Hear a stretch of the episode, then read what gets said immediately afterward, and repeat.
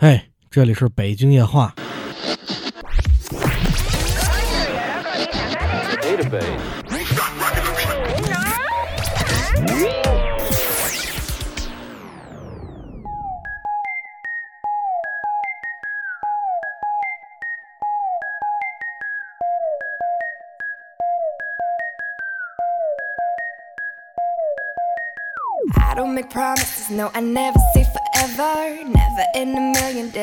欢迎各位收听北京话，我是 A V，今天一块儿来聊聊欧洲史的第三讲啊。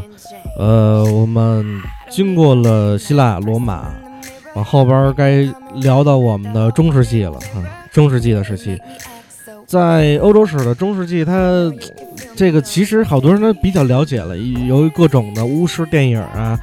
各种的吸血鬼啊，对，而从宗教意义上来讲，好多人现在都是信耶稣基督、天主玛利亚等等等等的，对，所以很多人很了解。呃，我们大概捋捋，今天简单的捋一下，让大家明白一下脉络。欧洲的中世纪发生过些什么？啊，如果大家没听过我们之前节目的话，可以往前翻阅一下，找一找我们对于希腊罗马的回顾啊。好吧，废话不多说了，我们开始今天的节目。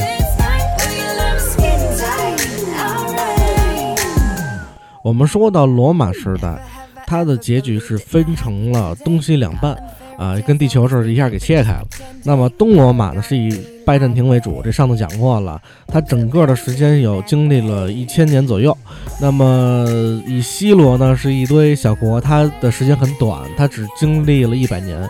我们说的中世纪是从什么时候开始，什么时候结束？那就是从东罗马不是跟西罗马分开了吗？西罗马一百年之后灭亡，从灭亡的一刻开始，算是中世纪的开端。直到什么时结束呢？鼎鼎有名的文艺复兴啊！直到文艺复兴，中世纪算结束。那么中间这段时间，从西罗马灭亡到文艺复兴开始的时候，这个这段时间啊，称之为是中世纪。从分道扬镳开始了，他们经历了两个不同的体验。东罗马一千年是平安无事，基本上没发生过什么大事儿，所以我们在节目当中几乎就是一带而过了。而西罗马是今天我们重点要聊的一内容。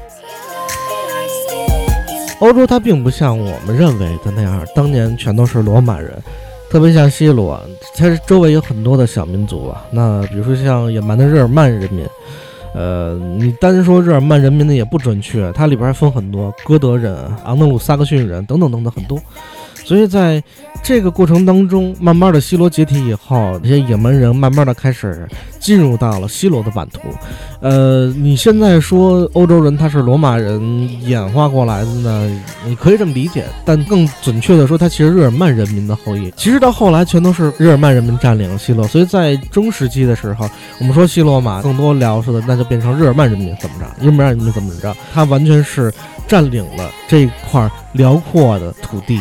这些当年被罗马人称为的这种野蛮的日耳曼人民啊，由于占领了大部分的欧洲吧，所以中世纪东罗马它其实什么事儿都没有。刚才说过，那西罗马呢，在这块土地上边，所谓的西罗马现在可以意义上称为叫西欧了，欧洲嘛，西欧了，那其实就是日耳曼人民或者日耳曼国家们他们发生的这些事情。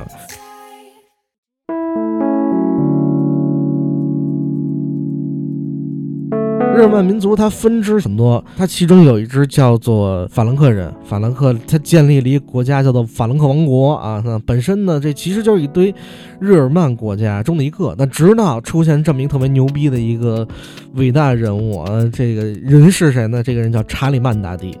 呃，你理解查理曼的话，你可以把它当成我们同时代，那就是中国的唐朝，唐朝盛世嘛，当时的也盛世嘛。他几乎是把日耳曼你能看到这些国家全都收到自己的版图之下了。换句话说，这时候西欧再次得到了统一。如果你对日耳曼大帝他没啥了解的话，我还是得说那事儿，就是这扑克牌红桃 K 啊，这这个这个就是。我们平常若没尖没二的时候，这就算比较大的了。对，要不起的这个东西。对，红桃 K，它这上面这个人物所画的，其实就是日耳曼人民当时的这个法兰克王国啊，查理曼大帝。说起查理曼大帝呢，他一辈子就干过俩事儿，一个是统一四方，另外一个呢，这自己挺争气，生了仨儿子。以日耳曼人他的这种天性呢，所有的孩子要平分我的家产。那么整个刚刚统一下来的西欧就被分成了三份儿，这三份儿分别是东法兰和、中法兰克、西法兰克。你说这不好记，我可以郑重其事的告诉你，这仨国家依次就是德国、意大利、法国。欧洲一分为三，东法兰克走向了一条不归之路，那慢慢的它就变成德意志。呃，同别的国家不一样，这个国家就是诸侯并起，各自为政啊。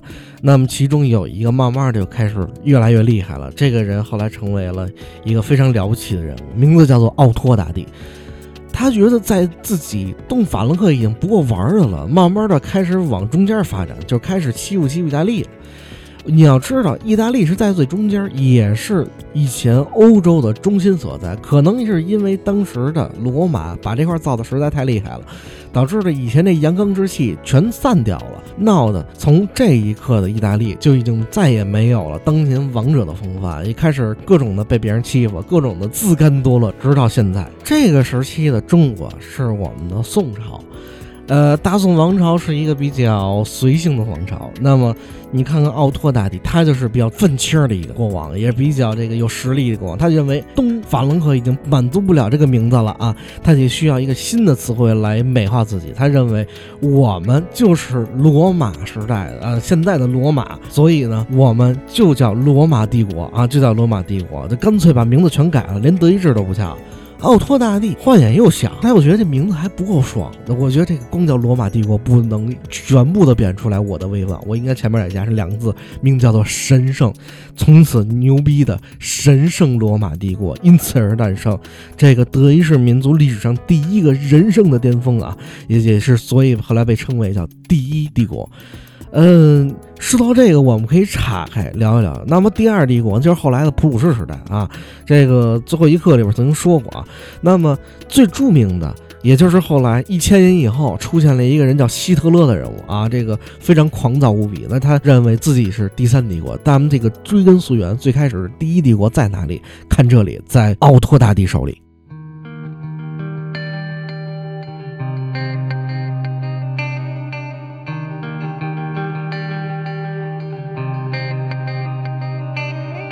东法兰克在这个时候闹得沸沸扬扬，那么西边也没闲着，东边下雨西边亮，西边这个时候那就是法国，法国人民在干些什么呢？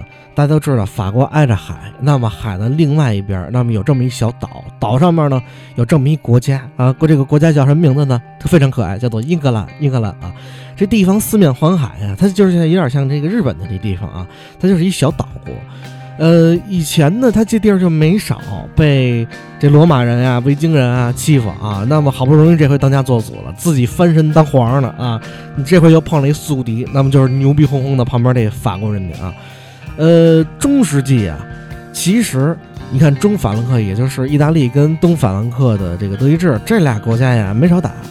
这西边啊，倒挺消停啊，西边跟他们什么事没关系，没啥仇啊。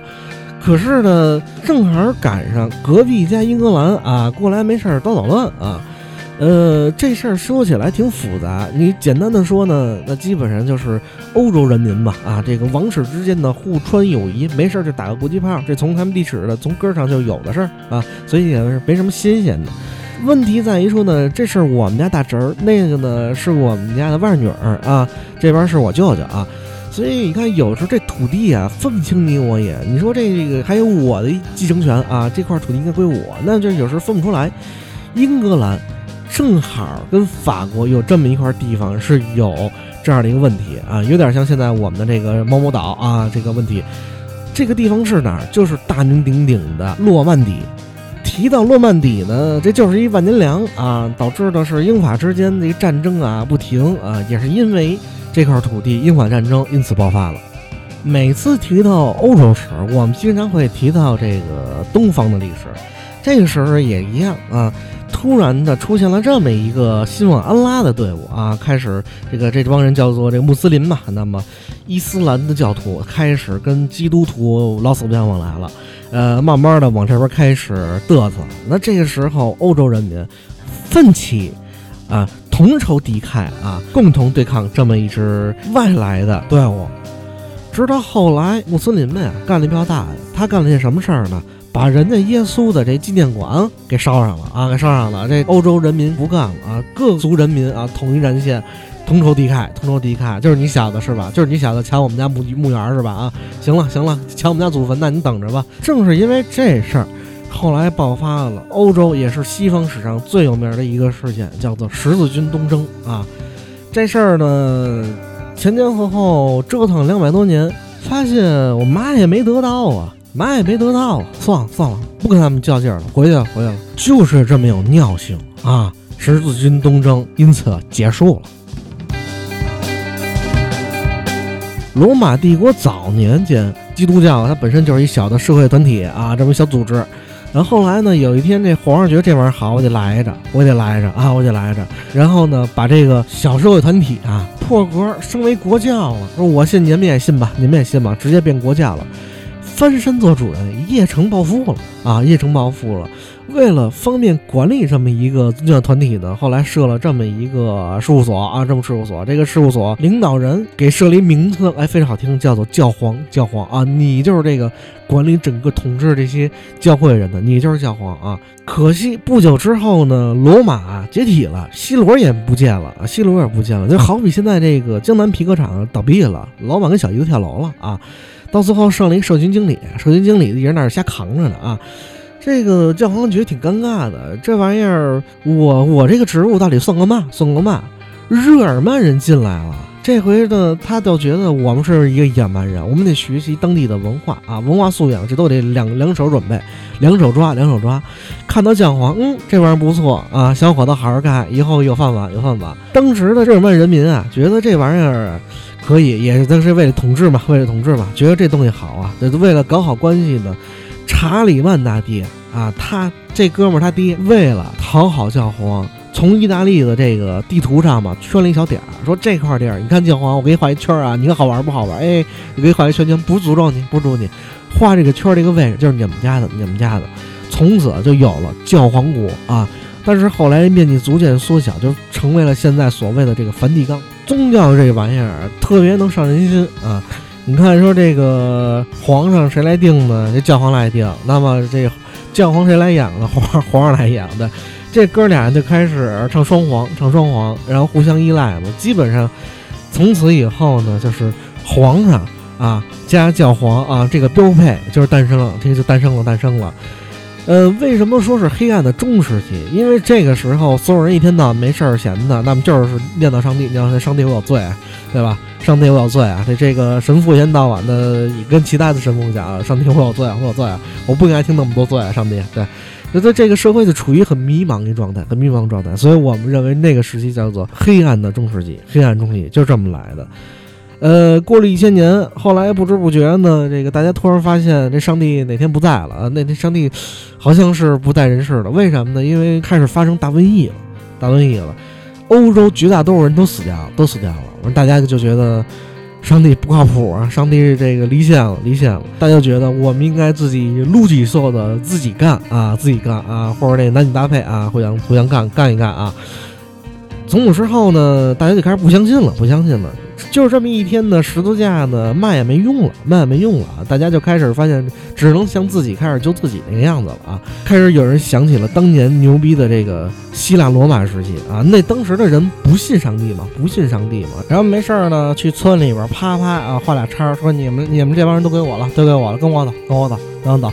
回去当奴隶去了啊，身上画俩红点儿。哎，你叫哪吒，你叫木吒，你叫哪吒，你叫木吒啊？你这是空手接白刃，空手接白刃，人生活也很好嘛，对吧？所以就开始有人提出了这么一种要求，说咱们一夜春风来，对吧？欧洲人民富起来，效仿以前的希腊罗马时代，恢复到希腊罗马时代那样的社会环境当中去。这个时候就是你们特别特别想听的，我们下一讲讲的文艺复兴。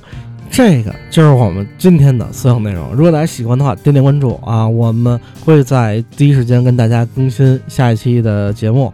呃，如果喜欢我们的话，请转发、评论啊，六六六啊，等等等等都可以，七七八八八都听听你们的，听你们的。呃，想听我讲什么内容，大家随便点，随便点，我我会我会按你们说的走的，我会按你们说的走的，好吧？这是我们今天节目，我们下一期节目再见，拜拜。